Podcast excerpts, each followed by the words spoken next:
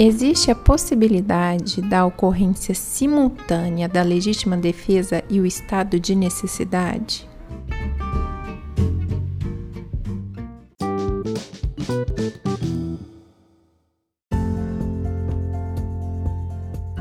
Respondendo à questão sim, existe essa possibilidade de ocorrência simultânea da legítima defesa e o estado de necessidade. Para repelir uma injusta agressão, pratica fato típico com o fim de afastar perigo ao bem jurídico. Há um exemplo previsto na obra do professor e mestre Kleber Masson que ilustra bem essa situação. Imagine A para se defender de B que injustamente deseja matá-lo, subtrai uma arma de fogo pertencente a C, utilizando para matar seu agressor B.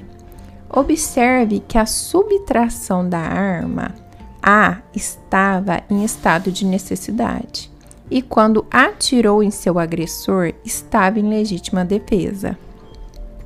É importante ter em mente que a legítima defesa há um comportamento para repelir a agressão humana.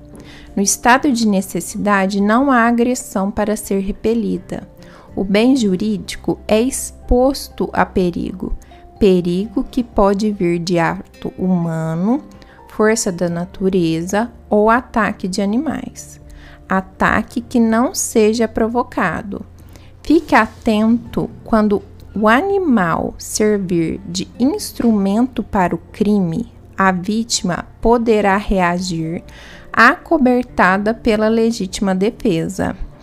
Vale ressaltar que o comportamento também pode ser contra um terceiro inocente, pois no estado de necessidade há conflitos entre bens jurídicos no qual se incorre em algum comportamento para afastar o perigo. Perceba que na legítima defesa o comportamento é voltado contra a agressão, agressão que foi direcionada, e não contra um evento que expõe o bem jurídico a perigo, como no estado de necessidade.